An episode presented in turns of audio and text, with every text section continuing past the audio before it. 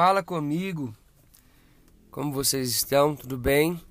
Aqui quem está falando mais uma vez é o Victor. E queria agradecer a todos, primeiramente pelo primeiro podcast, por todos terem ajudado compartilhando, pelos feedbacks. E esse é meu propósito, esse é meu intuito, fazer com que de alguma maneira é, aquilo que que eu tenho aprendido, aquilo que o Senhor tem me ensinado, é, possa servir, possa ser útil para mim e para a sua vida. E, e para não ser diferente, hoje eu queria falar sobre um assunto muito importante. Você viu aí o nome, né?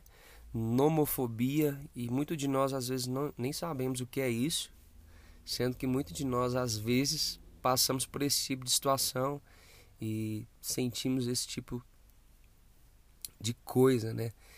E eu vou começar trazendo uma definição do que é nomofobia, para que fique um pouco mais claro, para que não, não, não existam dúvidas e de fato a gente possa aprender e saber lidar com essa situação e de fato valorizar aquilo que nós temos de mais importante.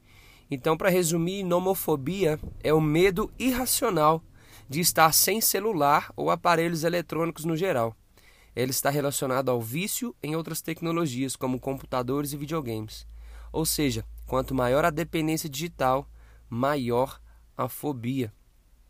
E sabe, mais do que nunca temos percebido cada vez mais, né, a nossa dependência e a dependência de outras pessoas aos aparelhos eletrônicos, o quanto nós somos apegados ao nosso celular, o quanto nós somos apegados às nossas mídias digitais, aos nossos computadores, notebooks, tablets e enfim.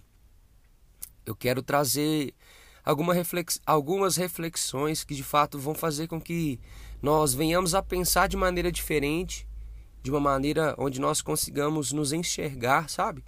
A ponto de ver o quanto isso é prejudicial e o quanto isso nos atrapalha. Eu quero te dar um exemplo, eu quero trazer uma comparação com, com o alcoolismo sabe? E trazendo uma, uma comparação, um paralelismo de ideias que vão de fato fazer com que nós possamos refletir cada vez mais. Então vamos lá. Vou começar te dando um exemplo. É, imagine que uma pessoa acorda e ela diz para si mesma: Nossa, eu tô com uma vontade de tomar um gole de uísque. Tô com vontade de tomar uma cachaça, uma vodka, estou com vontade de tomar alguma bebida alcoólica. A primeira coisa que essa pessoa fez ou pensou quando acordou foi em bebida alcoólica. E quando nós nos deparamos com esse cenário, o que, que nós pensamos e falamos? É, nós chegamos à conclusão que essa pessoa tem problemas com o álcool. Nós conseguimos detectar que essa pessoa tem um problema com o alcoolismo. Só que na verdade, quando nós acordamos, a primeira coisa que nós fazemos é pegar o nosso telefone, é ver se chegou alguma mensagem e achamos que isso é normal. Sabe? Quando uma pessoa acorda já pensando em se embriagar, em, em fazer uso de bebida alcoólica, nós consideramos isso um absurdo, nós consideramos isso como uma pessoa alcoólatra. Só que muitas das vezes nós fazemos o pior com o nosso telefone. Nós acordamos e a primeira coisa que a gente faz, a gente nem abrir o olho, a gente já sai batendo a mão na prateleira do lado da nossa cama, já sai levantando, procurando onde a gente deixou ele carregando na noite. E sabe, acredito eu e certamente muitos de vocês também vão concordar comigo de que isso não é normal e também não deveria ser normal, né? E a relação que eu queria trazer com, a, com o alcoolismo também está relacionada à dependência, sabe? A primeira coisa que a gente acorda pensando, é, é como se fosse uma droga, sabe? A gente depende daquilo, é como se a gente passasse necessidade, é uma necessidade biológica, é uma necessidade vital. A gente está conectado, a gente está com o nosso telefone em mãos, nosso telefone no bolso, sabe? E outra característica que, que eu trouxe é, a respeito disso é que ela aproxima quem está longe mas afastamos quem está perto. Sabe as pessoas que nós amamos, as pessoas que Agora trazendo um exemplo do alcoolismo, uma pessoa que nós amamos, as pessoas que nos amam de verdade, a nossa família, os nossos amigos próximos, quando uma pessoa está, sabe, num, num quadro de alcoolismo severo, ela afasta as pessoas que mais amam dela. Ela afasta as pessoas que mais se importam com ela, sabe? E nós, quando nós vivemos também nessa fissura com o nosso telefone, com os nossos aparelhos eletrônicos, nós afastamos as pessoas que estão perto com o objetivo de quê? De conquistar as pessoas que estão longe. Então, assim, as pessoas que você ama, as pessoas que estão com você no seu dia a dia, as pessoas que de fato se importam com você, você acaba distanciando elas de você por causa do fato de você querer sempre viver conectado, você está sempre se comunicando com pessoas que estão longe e acaba que você não valoriza de fato as pessoas que estão próximas de você. Isso é algo que deve ser pensado, sabe? E muitas das vezes, é, um outro exemplo é o que, a, o que o álcool faz, ou o que os aparelhos eletrônicos fazem. Muitas das vezes eles são usados como o quê? Como um esconderijo sabe? Se você está anotando, é o que eu de que você fazer. Se você tiver oportunidade de anotar as coisas que você escuta, porque você, nós conseguimos, é, isso é cientificamente comprovado, que nós conseguimos absorver e aprender mais coisas quando nós anotamos do que somente quando nós ouvimos. Então, sabe, quando voltando aqui para a linha de pensamento, a linha de raciocínio, é, o telefone ele passa a ser um esconderijo para nós, assim como o álcool começa a ser um refúgio, um esconderijo, sabe, para um problema emocional, para um problema financeiro, para um problema psicológico, para um problema é, profissional, um problema espiritual que a pessoa está passando. E muitas das vezes nós fazemos isso com o nosso telefone, mesmo que às vezes de forma involuntária, sabe? Eu já percebi muitas vezes pessoas chateadas, elas vão e ficam só no telefone, pessoas tristes, pessoas amarguradas, pessoas feridas, sabe? Elas buscam alguma forma delas suprirem essa necessidade, suprirem essa carência, sendo que na verdade nós deveríamos de fato parar e resolver aquilo que deve ser resolvido.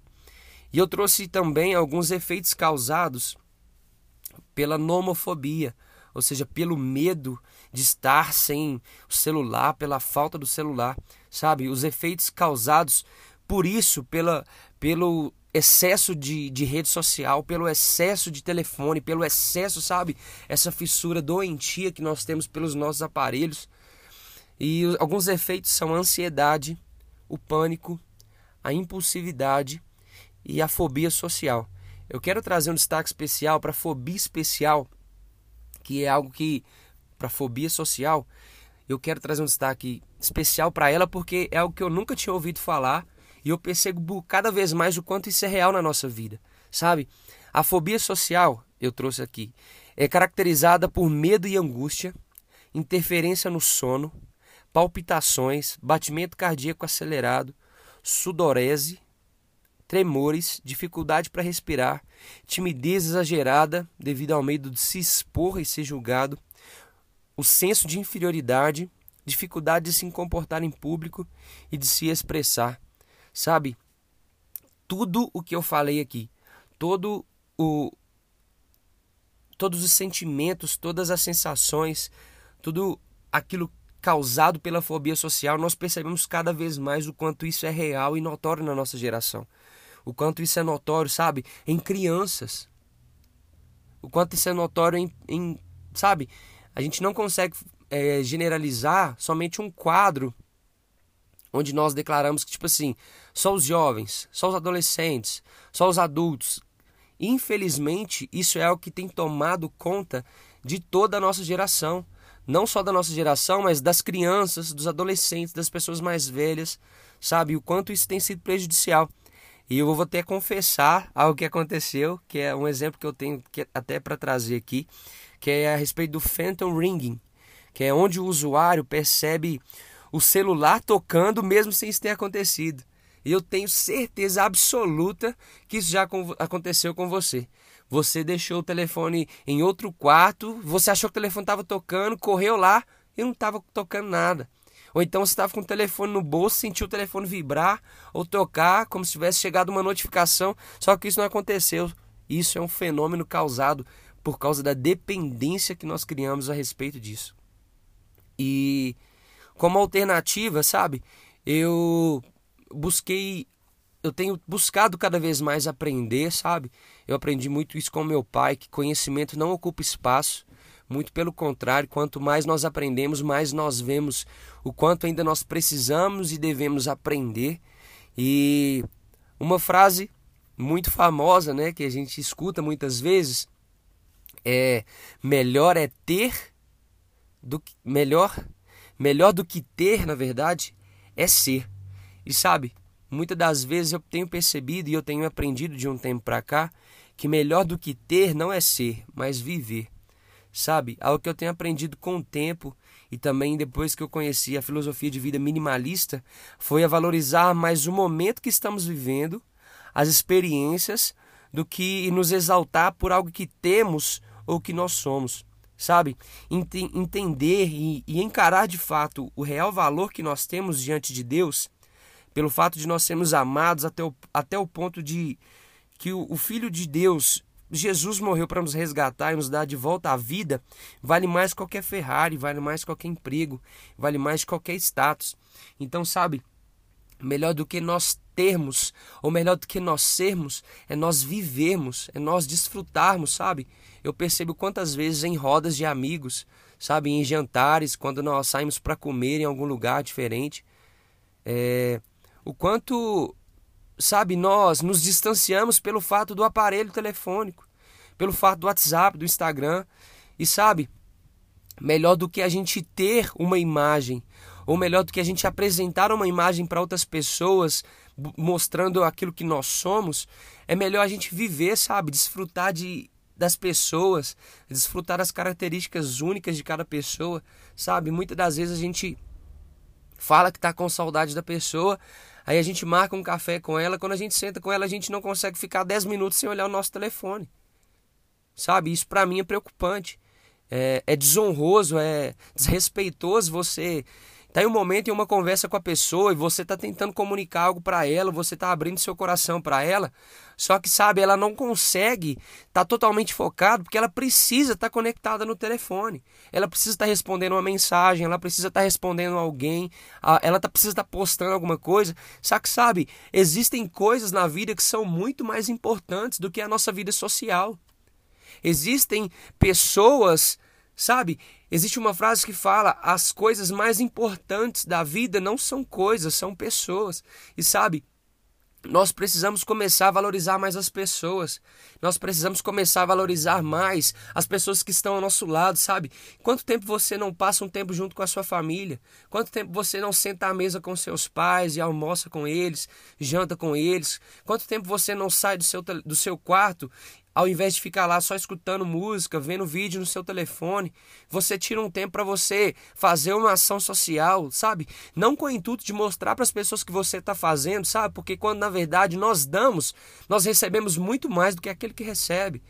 E eu queria de verdade te encorajar a enxergar o mundo lá fora maior do que isso, sabe? E, no, e, e é o que eu quero trazer também é, precisamos entender que a tecnologia, de um modo geral, é uma ferramenta e ela deve ser usada por nós em nosso favor e não nos escravizar e nos tornar dependentes, é, como a gente tem visto, sabe? Nós devemos entender que a tecnologia ela, ela é uma serva, sabe? Ela é uma ferramenta para a gente usar e não o contrário. Nós não devemos ser usados pela tecnologia, nós não devemos ser escravizados pela tecnologia, que é o que tem acontecido, sabe? E, outro tópico interessante que eu trouxe aqui, eu queria que você refletisse sobre isso, que no podcast passado eu falei sobre tempo, né? E fazendo uma analogia com isso, é, sabe esse último iPhone que saiu? É esse mesmo, de quase 8 mil reais. É, X, X é o 11 Pro Max, 256 GB, e assim, quase 8 mil reais. E a analogia que eu quero trazer é, por mais dinheiro que você tenha, você não compra com o dinheiro, mas com o tempo que você gastou trabalhando. Sabe? O nosso tempo é muito importante, você não vai, você vai cansar de me ouvir isso aqui, mas até que nós saibamos de fato valorizar o nosso tempo, cara. A gente precisa de fato sentar e pensar. E outra coisa também que eu falei, que eu citei né, no outro podcast, foi a respeito do tempo de uso do telefone. E eu queria trazer algumas perguntas para você, para você pensar consigo mesmo. E queria que você me mandasse um feedback de verdade, sabe? Eu me importo com você. Eu me importo com o que você pensa, me importo com o que você está passando. E de verdade, queria que você pensasse sobre isso. E se o seu tempo de uso do celular, redes sociais, etc., fosse o tempo que você trabalhasse para viver o que você tanto sonha? E se ao invés de pararmos e tirar aquela foto linda do pôr do sol, conseguimos somente admirar e nos maravilhar com a grandeza do nosso Deus, que fez cada detalhe, cada cor? Sabe, a, a majestosidade da vida a beleza da vida não está naquilo que nós conseguimos tirar uma foto, mas está no quanto aquela sensação, aquele ambiente, aquela imagem vai ficar capturada não nos nossos telefones, mas no nosso coração.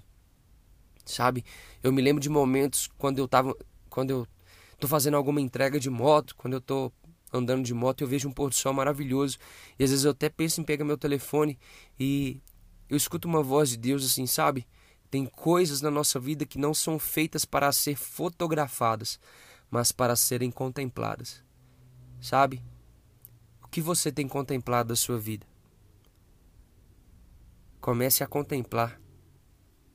E outra pergunta que eu quero deixar para você: e se a nossa vida for além das redes sociais? E se a nossa vida for além dos nossos telefones? E se a nossa vida não for como é, de fato? Além dessas telas, desses aparelhos. Se nós começamos, começarmos de fato a viver mais e apostar menos. Então, galera, esse foi o podcast de hoje. Espero que você tenha gostado. Espero que você envie para 150 mil pessoas. Ficou bastante estendido, mas eu acredito que vai ser muito bom para você ouvir. E, e é isso. Fechou? Curte, compartilha e manda para todos os seus amigos. Eu acredito que isso vai ser muito bom. Acredito que muita pessoa, muitas pessoas precisam ouvir isso. E pode contar comigo, me mande uma mensagem, um feedback.